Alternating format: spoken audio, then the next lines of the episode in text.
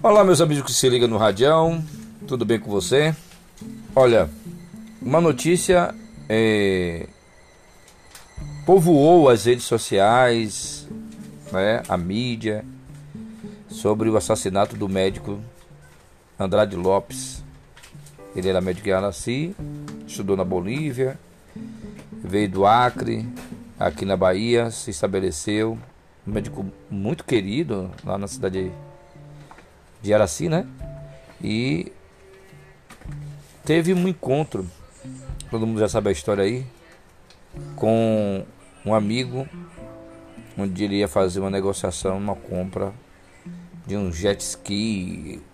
Tem um monte de, de, de formas de investigar, que a polícia, que é o papel da polícia de investigar aí, para encontrar como foi o ocorrido dessa morte. Final de tudo isso foi que ele foi encontrado morto, com um tiro na nuca, preso os braços, dentro do rio Jacuípe, muito longe da casa dele, onde ele ia encontrar nas proximidades com esse amigo.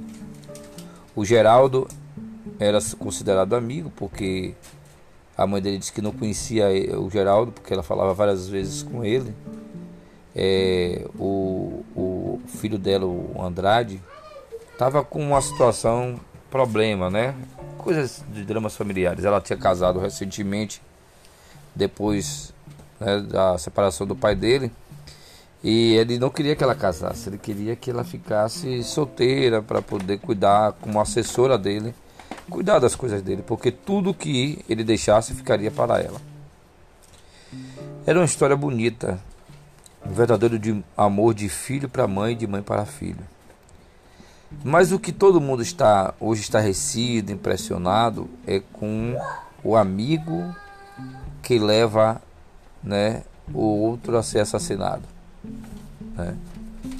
O Geraldo foi quem foi na delegacia, foi o Geraldo que avisou tudo, que fez tudo, depois chorou a morte ao lado da mãe, dizendo que sentia a dor dela. Ninguém sente a dor de uma mãe, não. Uma mãe é para sem filhos, sem filhos não é para uma mãe. Ninguém pode descrever a dor de uma mãe que perde um filho. E cada uma tem uma forma de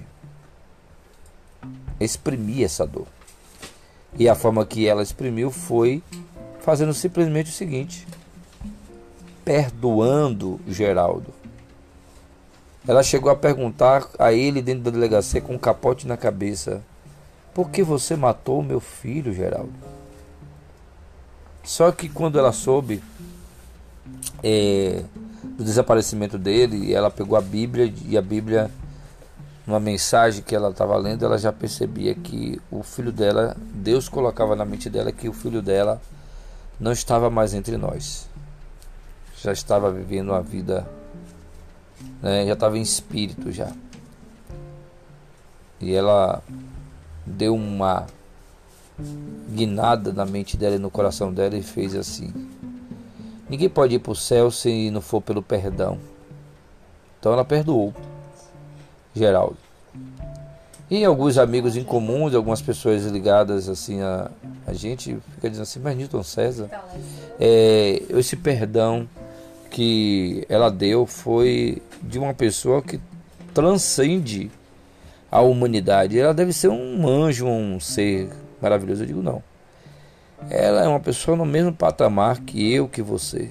Só que o conceito, a aceitação do perdão, é, penetrou mais nela do que em mim, do que em você que está me ouvindo agora, do que em qualquer outra pessoa. É, se você for agora no Google, dá um Google aí e ver é, mãe que perdoa o assassinato, assassino do marido, suposto assassino do filho, melhor dizendo mães que perdoaram né, o assassino dos seus filhos. Eu conheço uma história é, de uma mãe que teve seu filho assassinado.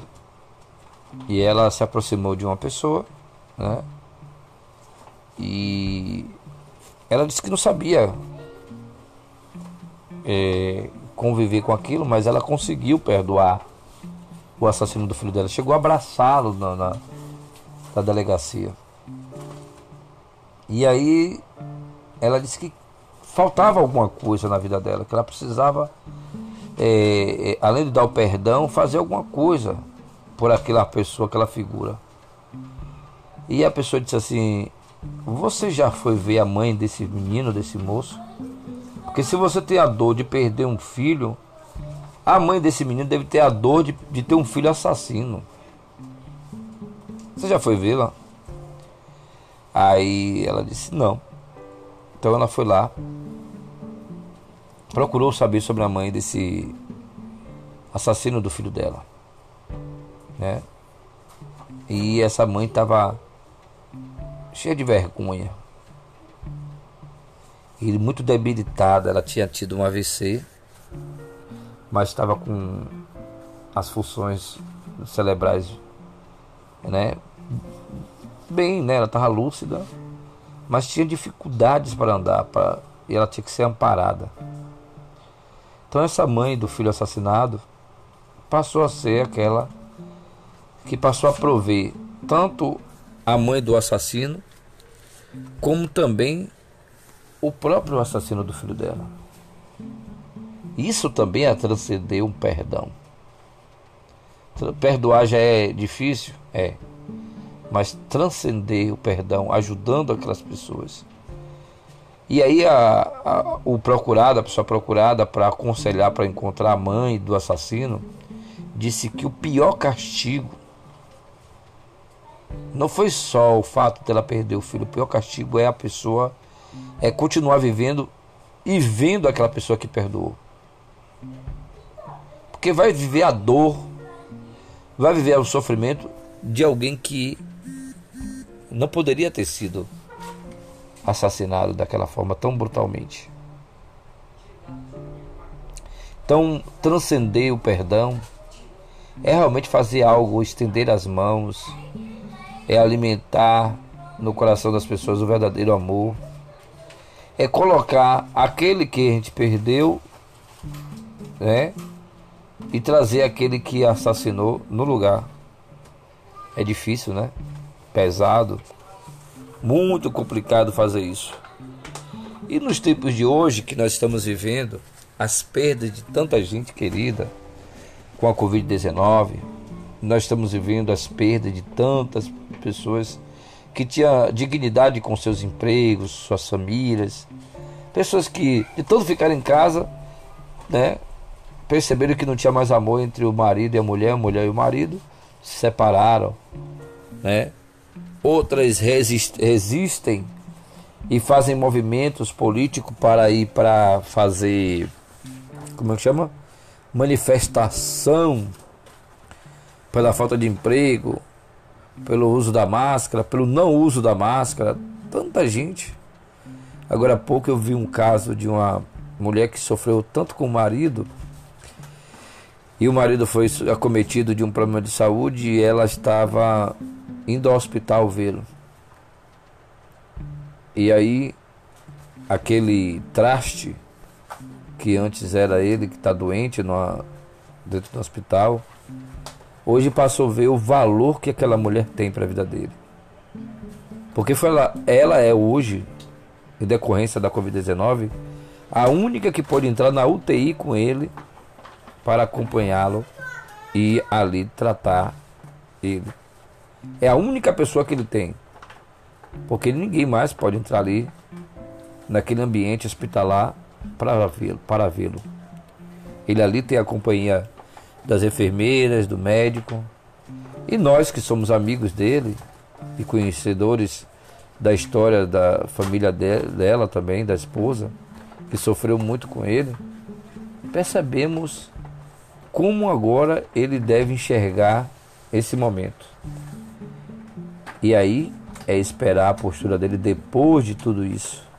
Quando ele sair do leito de hospital, de uma UTI ou uma semi-UTI, como é que ele vai se portar?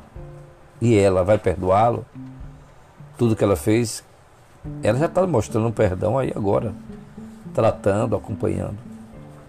Então, gente, o que eu queria falar hoje é que numa notícia, num fato, num ocorrido, a gente destaca a tragédia, mas ao lado de, de uma tragédia, sempre existe a mão de Deus, a bondade divina trabalhando. Esse perdão do mãe, claro, não foi destaque na, nos noticiários. Foi destaque o desaparecimento de Andrade, um médico querido, em que todos na cidade de Araci amava e vai sentir muita falta. Mas o legado dele, ele deixou. Era ajudar as pessoas mais necessitadas. Como a própria mãe dele é, falou. Ajudar as pessoas que precisam. Ajudar as pessoas que ali é, precisava de uma mão que se estendesse para fortalecê-los. E o nosso bate-papo de hoje aqui, no nosso, nossa conversa aqui no nosso podcast, é atentar para tudo isso. Se tiver uma oportunidade de perdoar, perdoa. Se tiver a oportunidade de ajudar, ajuda. Até a gente chegar ao grau mais superior do perdão, né? Que é de perder quem a gente mais ama e a gente poder perdoar quem tirou aquela pessoa que a gente tanto ama da vida da gente. Então é hoje é dia de falar de perdão. Amanhã também é dia de falar de perdão. Que Deus abençoe você. Que Deus perdoe nossas faltas também.